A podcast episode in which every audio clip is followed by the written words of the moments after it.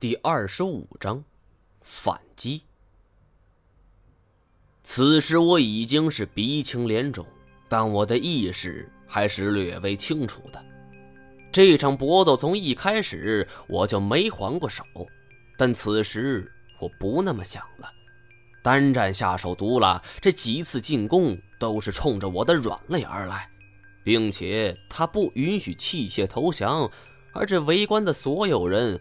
都是一片喝彩之声。这时候，他们的确都是不明真相的围观群众。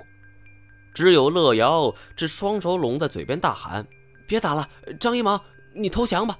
是一脸的焦急神色。他一口汉语在人声鼎沸中相当突出。我听罢后，却不知为何，这怒火是烧遍了全身。这单战生龙活虎。怎么可能让我投降呢？而且根据这寨子里的规矩，是有自己独特的一套法律的。说白了，单战就算是打死我，也不过是大家将我就地一埋，单战不需要受到任何的法律制裁。一想到这些，我怎么可能甘心赴死呢？是大喝一声，这左手接过右手长棍，是横扫握棍。这单战没想到我会反击，惊诧之下向后跳跃闪避，不过这动作还是慢了一步，这棍端就结结实实的点在他一根肋骨之上。但是单战深吸了一口气儿，似乎并无大碍，他得意的一笑，两只手掌掌心朝上，四肢并拢，朝着我的方向勾了一勾。既然你不让我投降，那我临死前也要扒你一层皮。我举棍就砸，不过这一招仿佛早已被单战料到，他从容地往旁边一跳，便闪开这个棍子，然后抬脚就踩住棍身，任凭我如何拉扯，都拽不动，就好像是被一座大山给狠狠压住。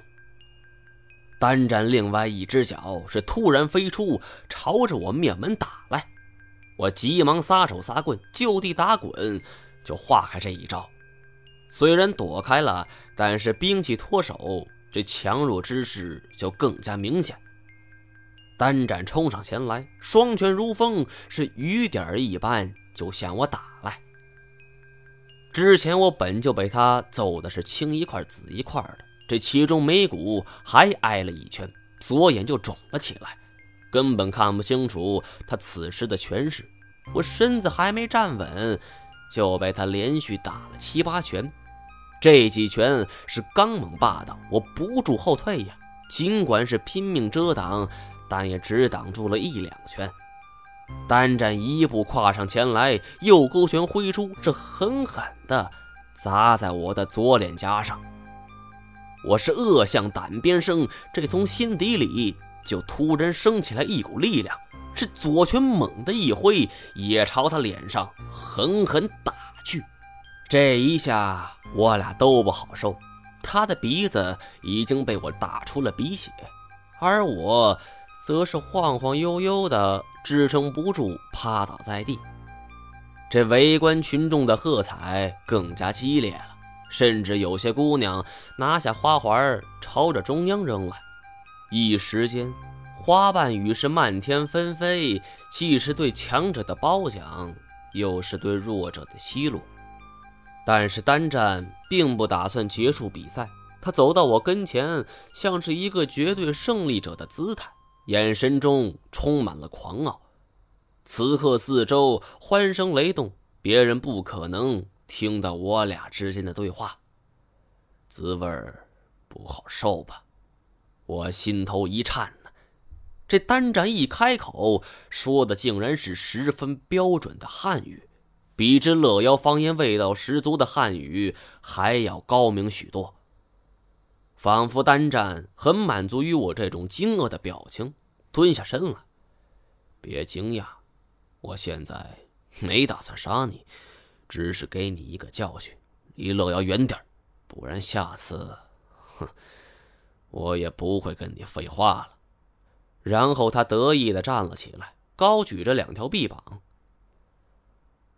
族长最终宣布了单战的获胜，人们如潮水一般的冲向场中央，将单战是高高举起。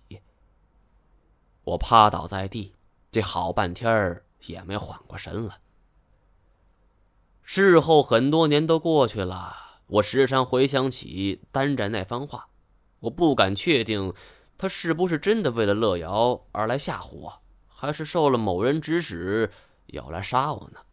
也许，这太多不可思议的事情发生在我的身上，弄得我有些迫害妄想症了。经此一战，我也不想再待了。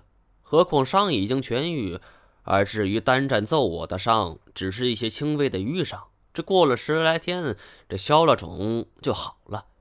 所以当晚我准备不辞而别，可没想到，就在这一晚。发生了一件事情。